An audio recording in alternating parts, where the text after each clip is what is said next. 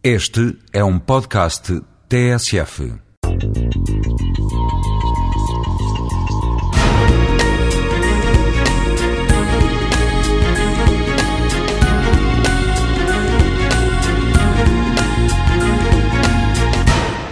Eu penso que nós podemos olhar para a cidade de várias formas.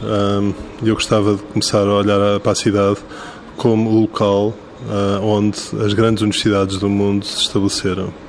De facto, a maior parte das grandes universidades, neste momento eh, globais, estão em cidades de variadas dimensões. E, portanto, se olharmos, por exemplo, para a cidade onde eu vivo, em Lisboa, ah, eu penso que Lisboa pode se desenvolver, sobretudo, se desenvolver as suas universidades. E, portanto, esta relação entre a cidade e a universidade em Lisboa deve ser particularmente forte e eu penso que tem sido fraca.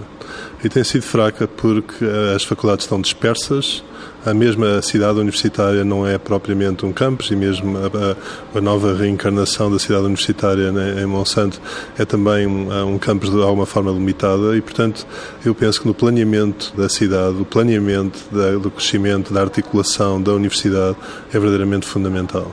E, por outro lado, as universidades elas próprias têm ah, que se desenvolver tendo em conta a cidade onde estão implantadas. Se nós compararmos o que se passa em Lisboa com outras cidades europeias, nós vemos que, de facto, nessas cidades, e Barcelona, por exemplo, é um caso, há um plano estratégico de ligar o desenvolvimento de Barcelona ao desenvolvimento das universidades e não só ao desenvolvimento dos centros de investigação e das empresas que nascem nas universidades. Olhamos, por exemplo, ao plano Barcelona 22 e vemos uma estratégia clara do que se pretende para essa cidade e que eu, naturalmente, como Lisboeta, adoraria ver replicado aqui em Lisboa.